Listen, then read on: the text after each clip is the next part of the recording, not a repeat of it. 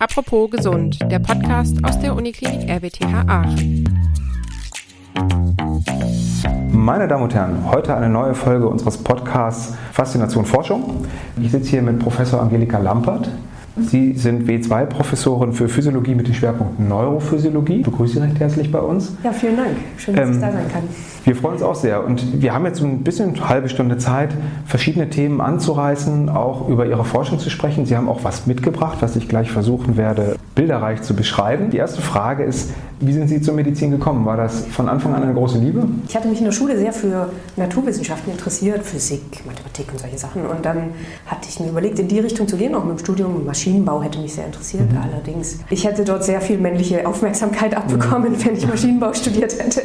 Und dann habe ich mich für Medizinstudium entschieden. Wenn man äh, medizinische Forschung macht, dann hat es immer das Ziel, den Menschen am Ende zu helfen. Das hat mhm. mir sehr gefallen von Anfang an. Ja, und dann habe ich Medizin studiert und habe das Studium wirklich sehr gemocht. Also ich glaube, mhm. es ist eines der interessantesten Studien, die wir haben, mhm. einfach weil es so vielfältig ist. Mhm. Man kann halt wirklich Grundlagenwissenschaft mhm. mit der Anwendung direkt am Patienten verbinden. Sie haben es, so. glaube ich, in Jena studiert? In Jena habe ich studiert okay. und mein PJ habe ich dann in Straßburg gemacht mhm. und damals noch AIP musste man noch machen, also Ärztinnenpraktikum. Mhm. Das habe ich dann in Tübingen gemacht. Und dann hatte ich mir überlegt, okay, alle reden davon, dass Amerika immer so ein, ein Maß aller Dinge ist, zumindest war das damals noch bei mir so und jeder hat eine Meinung, entweder man findet es toll oder man findet es nicht mhm. toll und dann hatte ich mir gedacht, ich möchte es gerne kennen kennenlernen, bevor ich mir eine Meinung darüber mache und habe mhm. deswegen einen Postdoc dann in den USA gemacht, in mhm. Yale und habe dort mich rein der Forschung gewidmet, mhm. was mir so viel Spaß gemacht hat und so viel Freude gemacht hat, dass ich die Patienten nicht vermisst habe. Wie kommt man nach Yale? Also als Laie gesprochen, also ich stelle es mir nicht ganz so einfach vor, ne? oder? Ich hatte meine Doktorarbeit im Max-Planck-Institut in Jena gemacht für molekulare und zelluläre Biophysik und da hatte ich mich eben mit, jetzt kommt das große Wort, dem spannungsgesteuerten Natriumkanal beschäftigt. Mhm.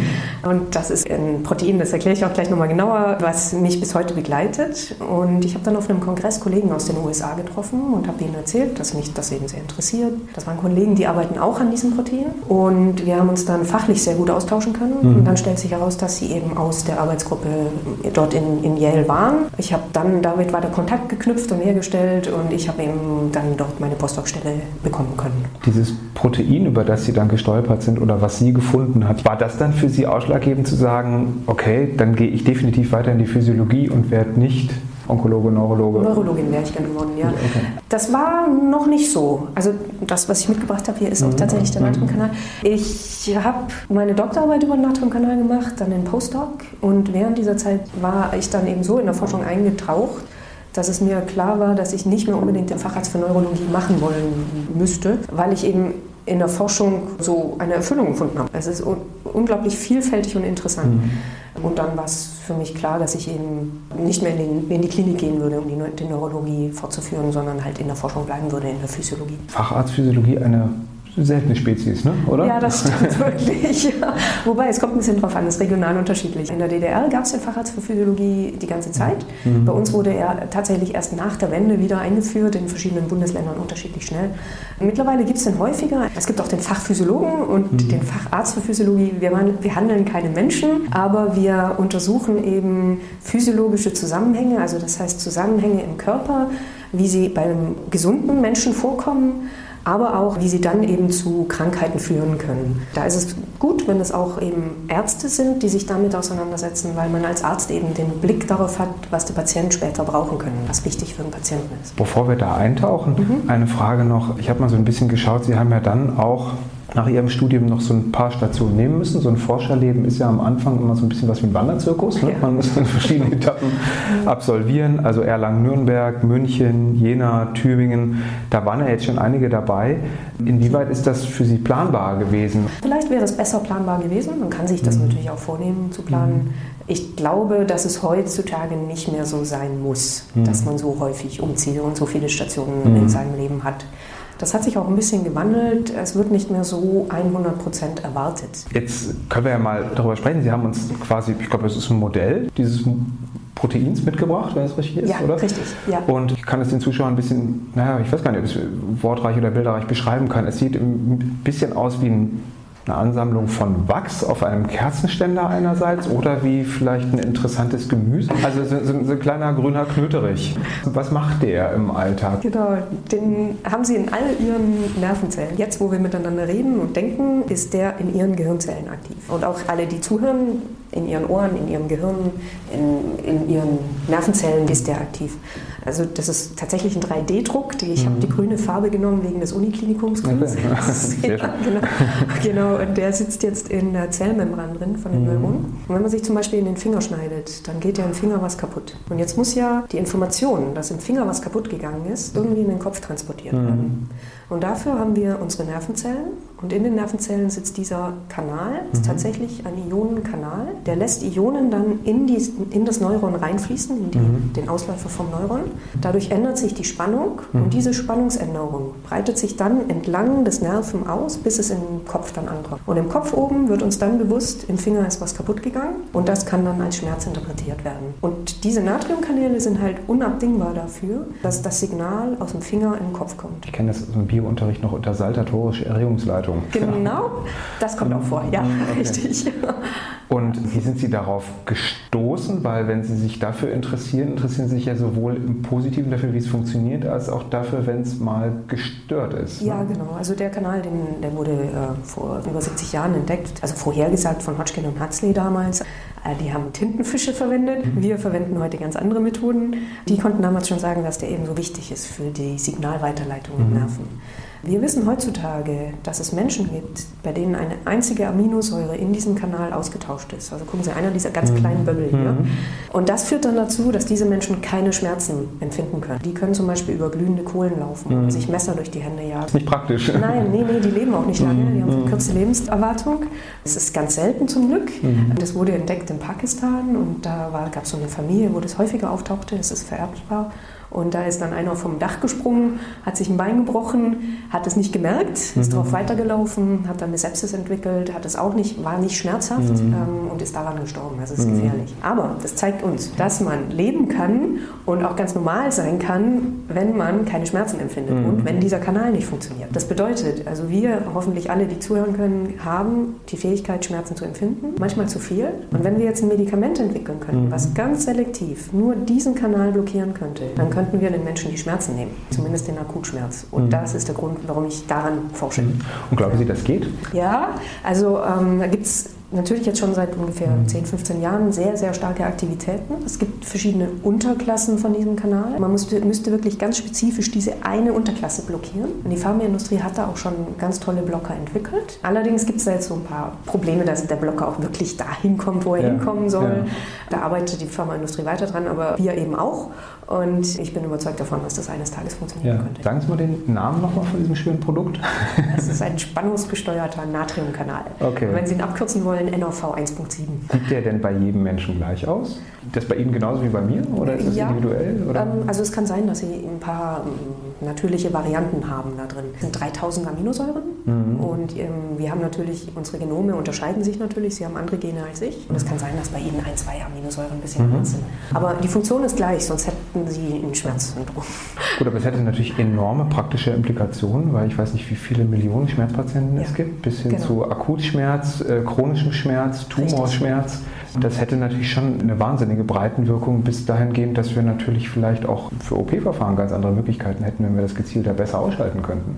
Oder? Ja, also ich würde gerne auf den ersten Teil mit den chronischen ja. Herzen eingehen, weil das ist tatsächlich ein Punkt, mhm. bei dem ich denke, dass wir über den Natriumkanal therapeutisch auch was machen können. Also die Menschen haben verschiedene Varianten mhm. in den in den Natriumkanal gehen und es gibt jetzt mehrere Studien, die gezeigt haben, dass in Patienten mit chronischen Schmerzen in, in, Händen und Füßen, also diesen chronischen sogenannten neuropathischen Schmerz, dass die vermehrt Varianten im Natriumkanal haben. Mhm. Und es lohnt sich deswegen genetisch bei diesen Patienten nachzuschauen, ob jetzt mhm. irgendwas verändert ist. Das große Problem entsteht dann aber auch, wenn wir diese Varianten finden, das zu mhm. interpretieren. Mhm. Ist das denn jetzt wirklich krankheitsrelevant oder mhm. nicht? Und da haben wir jetzt im Labor ein System aufgebaut, wo wir von den Patienten ganz individuell ähm, Stammzellen herstellen. Und ähm, das machen wir so, indem wir halt einen Patient haben, der chronische Schmerzen hat. Dann nehmen wir Blut ab und dieses Blut, da isolieren wir die weißen Blutzellen und reprogrammieren die. Das bedeutet, mhm. wir bilden aus den weißen Blutzellen Stammzellen und diese Stammzellen behandeln wir dann mit bestimmten Faktoren und stellen daraus dann Nervenzellen her, also sensorische Neurone. Die Zellen, die dafür verantwortlich sind, wenn wir uns den Finger schneiden, dass dann eben das Aktionspotenzial entsteht und wir im Kopf merken, da ist was kaputt. Und das sind eben auch die Zellen, die verantwortlich sind bei den Patienten mit neuropathischen Schmerz, dass dieses permanente Signal im Kopf ankommt, dass in der Peripherie was falsch ist, obwohl ja. eigentlich der Patient kein Problem in der Haut hat. Er hat sich dann quasi mhm. verselbstständigt. Das klingt ja auch, so wie Sie es jetzt gerade mit den Stammzellen beschreiben, das hat einen Einschlag in Richtung personalisierte Medizin. Ja, genau. Kann man das so beschreiben? Ja, auf jeden oder? Fall. Ja. ja. Können Sie uns darüber noch ein bisschen was sagen, welche Perspektiven da vielleicht auch künftig zu erwarten wären? Ja, gerne. Also das ist jetzt Forschung, die natürlich ganz am Anfang steht. Die ist mhm. noch weit weg von der Klinik. Dennoch haben wir ein Beispiel, was ich jetzt auch gerne erzähle, wo wir auch tatsächlich einer Patientin helfen konnten. Also wie gesagt, das ist ein Beispiel. Es ist noch lange weg davon, dass wir das dann wirklich vielen Menschen zur Verfügung mhm. stellen können. So, es gab eine Patientin, die hatte unklare Varianten in einem Natriumkanal. Wir haben von der diese Stammzellen hergestellt und da aus diesen, aus diesen Stammzellen dann die sensorischen Neurone. Und dann haben wir die Aktivität von diesen Neuronen angeschaut. Mhm. Und die war deutlich erhöht im Vergleich zu der Aktivität von Menschen, die keinen neuropathischen Schmerz haben, also die mhm. Neurone von diesen Menschen. Das fanden wir erstaunlich und schön, weil damit hatten wir jetzt ein Modell im Labor, wo wir halt tatsächlich die Überaktivität dieser Neurone darstellen konnten und messen mhm. konnten. Ja, und jetzt war es so, dass das eine Patientin ist, die hat seit über zehn Jahren leidet die an diesen chronischen, heftigen Schmerzen. Und wenn man die fragt auf einer Skala von 0 bis 10, wie heftig der Schmerz ist, dann sagt die, der ist permanent bei 7,5. Und das hat sie so eingeschränkt, dass sie abends nicht mehr einschlafen konnte, dass sie ihren Job aufgeben musste. Die hat ganz viele verschiedene Medikamente ausprobiert. Nichts hat wirklich gewirkt. Sie hat immer Nebenwirkungen bekommen, aber der Schmerz ließ nicht nach. Mhm. Und wir hatten jetzt im Labor ja diese überaktiven Zellen von ihr. Und jetzt haben wir uns die Medikamente angeschaut, die sie genommen hat. Und da war ein Medikament nicht dabei, das ist Lacosamid. Das nimmt man in Deutschland manchmal bei neuropathischen Schmerz. Das ist eigentlich ein Antiepileptikum, aber man kann es off-label verwenden. Weil die Patientin aber in Norwegen lebt, dort macht man das nicht. In Norwegen ist das einfach nicht, macht man es nicht. Und dann haben wir gedacht, okay, wir probieren das. Wir haben das auf die Zellen gegeben. Die Zellen wurden deutlich weniger aktiv, wohingegen die Zellen von den gesunden Probanden kaum Veränderungen gezeigt haben.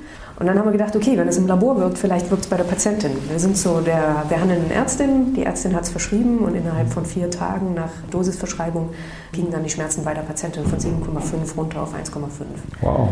Und das war wirklich toll, weil ähm, dieses Lacosamid wirkt nicht bei allen Patienten, ja. aber bei dieser Patientin hat es gewirkt. Und das ist wahrscheinlich uns nur deshalb geglückt, weil wir eben nicht nur den Natriumkanal von der Patientin hatten, sondern die gesamte Zelle mit dem ja. gesamten Genom der Patientin ja. bei uns im, im Labor. Und wir konnten daran das Medikament testen. Das ist jetzt halt etwas, was wir gerne auch mehreren Patienten zur Verfügung stellen würden es ist schön für die eine Patientin, das wäre schön, wenn wir es mehreren zur Verfügung stellen würden und da haben wir jetzt im Moment größere Studien laufen. Eröffnet ja ungeahnte Möglichkeiten. Also ich könnte das vielleicht vergleichen mit einem Maßanzug und vorgefertigten Konfektionsgrößen. Ne? Ja, also ich genau. muss dann dem einen mhm. immer die, die, die, Konfektionsgröße geben, auch wenn sie vielleicht nicht passt. Also ja. wie funktionieren denn normale, konventionelle Schmerzmittel? An welchem Punkt setzen die denn in der Regel an? Ja, also es gibt sehr, sehr viele verschiedene Punkte, wo sie ansetzen. Also in den Nervenzellen, in den Händen und Füßen, also in Peripherie mhm. sagen wir da dazu. Da gibt es einige Proteine, die ähnlich sind wie der Natriumkanal, mhm. wo sie ansetzt. Ganz viele setzen aber auch in der Schmerzverarbeitung im Gehirn an. Weil Schmerz entsteht ja im Gehirn ja. und dann kann man, indem man die Verarbeitung verändert, unser ja. Schmerzerleben dann verändern. Ja, aber halt auch Sensitivierung unserer peripheren Nerven ja. und so. Aber wenn man über den Natriumkanal jetzt noch spezifischer äh, vorgehen könnte, äh, denke ich, hat das noch eine ganz andere Dimension. Hätte dieses Verfahren Nebenwirkungen, wenn man es denn etablierte?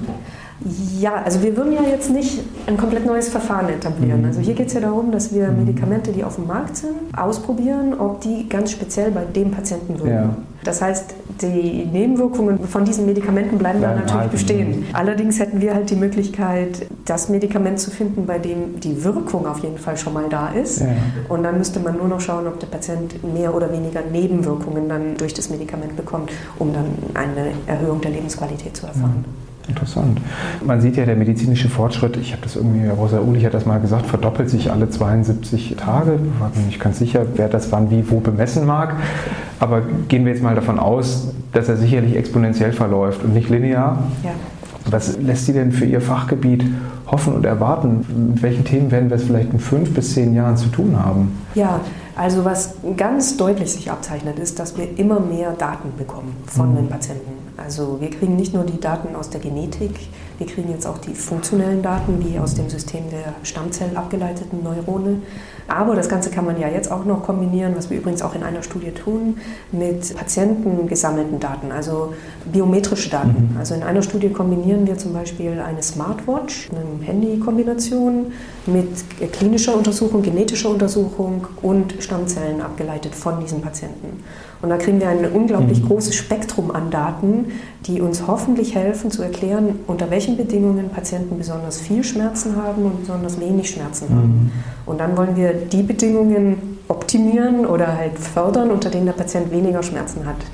Das geht besonders gut, wenn wir diese Daten integrieren mit Artificial Intelligence, mit Machine Learning Ansätzen, mhm. um dann halt für jeden Patienten individuell eine Vorhersage machen zu können, was ist gut für den Patienten, was ist schlecht. Das ist so ein Projekt, was wir jetzt vom BMBF gefördert haben, das mhm. nennt sich Bio to Treat. Das ist eine Kooperation mit Grüntal. Und ich glaube, das ist was, was wirklich zukunftsweisend ist weil wir in Zukunft eben deutlich mehr Daten zur Verfügung mhm. haben werden und wir müssen jetzt einen Weg finden, damit so umzugehen, dass wir sinnvolle Informationen daraus ableiten. War das für Sie, als Sie sich für den Bereich entschieden haben, schon absehbar, dass es mal so KI-lastig werden würde? Weil ich glaube, es wird ja jetzt immer mehr interdisziplinäre Schnittstellen geben. Man braucht irgendwie Leute für die Datenverarbeitung die auch sicherlich lernende Algorithmen programmieren, die besser werden, wo man irgendwann vielleicht sagt, als Physiologe hat man da so programmiertechnisch vielleicht auch das Ende seiner eigenen Skills mal erreicht und ist auf Zuarbeit aus anderen Bereichen angewiesen. Nee, das war damals noch nicht so absehbar. Ich habe ja damals noch mit Leuchtröhrencomputern mhm. angefangen, das war alles noch anders. Aber ehrlich gesagt, ich finde das wunderbar. Dieses interdisziplinäre Arbeiten, das macht die Forschung halt auch so unglaublich interessant. Und ich unterrichte ja auch viel und ich unterrichte zum Beispiel auch bei dem Biomedical Engineering. Und dort haben wir viele Leute, die eben diese technische Programmierseite auch mitbringen. Mhm. Es macht einfach Freude, dann mit den anderen Disziplinen zusammenzuarbeiten und damit dann halt synergistisch wirklich was Neues zu schaffen. Das ist toll. Es ist eine Herausforderung, ganz klar, weil man muss seinen eigenen Komfortbereich verlassen und eben auch dann sich darauf verlassen, dass jemand anderes eben dann diese Expertise mitbringt, um dann halt sich zu ergänzen und wirklich was Neues draus zu schaffen. Ja. Klingt jetzt wie eine Suggestivfrage, ist aber nicht so gemein. Ist Aachen dafür besonders geeignet oder gibt es auch Dinge, die Sie vielleicht sagen, das bräuchte man dafür auch noch? Also Aachen ist besonders geeignet, ganz klar. Wir haben eben die große Stärke hier mit den mhm. Ingenieuren und das, was auch schön ist, ist, dass es hier so ein kooperatives Umfeld gibt, dass die mhm. Leute eigentlich alle offen sind, miteinander zusammenzuarbeiten und dass es da auch Förderinstrumente gibt, das eben besser zu fördern. Was wir brauchen, ist noch eine stärkere IT. Mhm. Also das wäre wirklich schön, auch gerade die Infrastruktur, was IT angeht, um halt diese riesigen Datenmengen wirklich äh, verarbeiten zu können und auch schon allein nur einfach speichern zu können. Da wäre es schön. Aber ich denke, das ist den Verantwortlichen bewusst. Ich fand das sehr anschaulich, weil Sie gezeigt haben, dass man ein vermeintlich theoretisches äh, Lehr- und Forschungsgebiet, was man dann so hat, tatsächlich enorme praktische Implikationen hat. Also ja. wenn Sie jetzt ein bisschen an jüngeren Nachwuchs denken, was würden Sie denn sagen, warum sollte ich mich unbedingt für Physiologie entscheiden? Was ist das, was bei Ihnen da, da brennt? Ja, also Sie sollten sich dafür entscheiden, wenn das bei Ihnen äh, Begeisterung hervorruft. Machen Sie es nicht, wenn Sie es nicht interessiert. Das wäre ganz schlecht. Mhm. Ich glaube, die Physiologie ist eines der wenigen Fächer, was so ein bisschen zwischen den Fachgebieten sitzt. Also es gibt die Anatomie, was die Struktur ist. Es gibt die Biochemie, was so die zelluläre Funken, zellulären Signalverarbeitungen sind und noch viel mehr natürlich. Ich möchte das jetzt nicht einschränken. Mhm. Aber die Physiologie ist das, was die Funktion mitbringt. Also wie funktioniert das Herz? Wie schlagen denn nun die Klappen? Wie entstehen die Drücke, die im Herz dann das Blut weiterpumpen? Oder beim äh, Nerven, wie kommt es denn zustande, dass wir die Hände und Füße bewegen können? Wo kommt das Signal her? Wie wird es verarbeitet? Wie können wir daraus dann tatsächlich Handlungen ableiten? Wenn man sich für die Funktion interessiert, dann glaube ich, ist man in der Physiologie an der richtigen Stelle. Und für Ihren eigenen Werdeweg, wenn Sie so ein bisschen zurückblicken, wo sagen Sie denn, das war für mich entscheidend wichtig? Waren das nur Institutionen oder waren das auch Personen oder waren das zufällige Begebenheiten, wo Sie sagen, das war eigentlich wegweisend, so in der Art, wie es sich entwickelt hat? Ja, ich glaube, alles, was Sie genannt haben, war mhm. wichtig. Es ist sehr wichtig, Menschen um sich herum zu haben, die einem gute Ratschläge geben, die mhm. zuhören können, im besten Sinne des Wortes. Das hatte ich auf jeden Fall auf meinem Weg. Ähm, und dann ist es manchmal auch so, dass man zur richtigen Zeit an der richtigen Stelle sein muss. Manchmal sage ich es gerne wie beim Fußball. Es ist wichtig zu laufen und die Spielzüge voranzutreiben. Und dann muss man aber auch gucken, dass man in der richtigen, im richtigen Moment das richtige Glück hat und an der richtigen Stelle ist. Mhm. Das kann man aber auch ein Stück weit provozieren. Aber es ist immer auch ein Stück weit Zufall mit dabei. Mhm. Jetzt sind wir hier eine technische Universität. Das ist, muss man fast sagen, zumindest im Blick auf die technischen Fächer noch tendenziell wahrscheinlich eher eine Männerdomäne im Blick auf die Medizin schon lange nicht mehr, also schon seit einigen Jahren. Ist es überhaupt, spielt das irgendeine Rolle für Sie oder haben Sie das Gefühl, das ist ein Thema, was eigentlich im praktischen Alltag für Sie eigentlich vollkommen? Ja, natürlich, ich meine, es ist schon auffällig, aber ja, sehr langsam, aber stetig ändert es sich. Was würden Sie jungen Leuten mit auf den Weg geben? Also wenn Sie sozusagen, und nach welchen Kriterien stellen Sie Ihre Teams zusammen? Was ist für Sie besonders wichtig, außer vielleicht den Spaß an der Sache? Also gibt es ja. noch irgendwas, wo Sie sagen, das ist eine ganz wichtige Forschereigenschaft, ohne die geht es nicht? Also mein Team ist sehr gemischt. Mhm. Also ich habe Physiker, Biologen, Naturwissenschaftler, mhm. Ingenieure bei mir mhm. im Team. Ich habe Ärzte, Clinician Scientists und also gerade hier an der RWTH, also an der Uniklinik, ist dieses Programm des klinischen Scientists etwas, was ich wirklich hervorragend mhm. finde. Mhm. Weil das den jungen Leuten erlaubt, tatsächlich ein Forschungsgebiet, vielleicht sogar aus der Doktorarbeit fortzuführen, selber aufzubauen, eigene Ideen zu entwickeln und dann Klinik und Forschung zu betreiben, ohne dass man sich für eines wirklich entscheiden muss. In meinem Labor habe ich jetzt drei klinischen Scientists, mhm. die das so verfolgen. Und das ist, glaube ich, eine sehr, sehr gute Möglichkeit, wo sich Grundlagenwissenschaftler, Naturwissenschaftler und Kliniker extrem gut befruchten. Weil die Kliniker bringen aus der Klinik das Wissen mit, was die Patienten wirklich brauchen. Die Grundlagenwissenschaftler haben häufig das Wissen über die Techniken und die Machbarkeit. Und wenn die beiden sich konstruktiv auf Augenhöhe treffen, dann können wir daraus wirklich Dinge entwickeln, die dann später wirklich den Patienten zugutekommen. Und das ist mir in meinem Team sehr wichtig, dass die Leute von verschiedenen Disziplinen kommen, dass sie fähig sind, interdisziplinär miteinander zu sprechen. Man muss erstmal eine gemeinsame Sprache finden, mhm.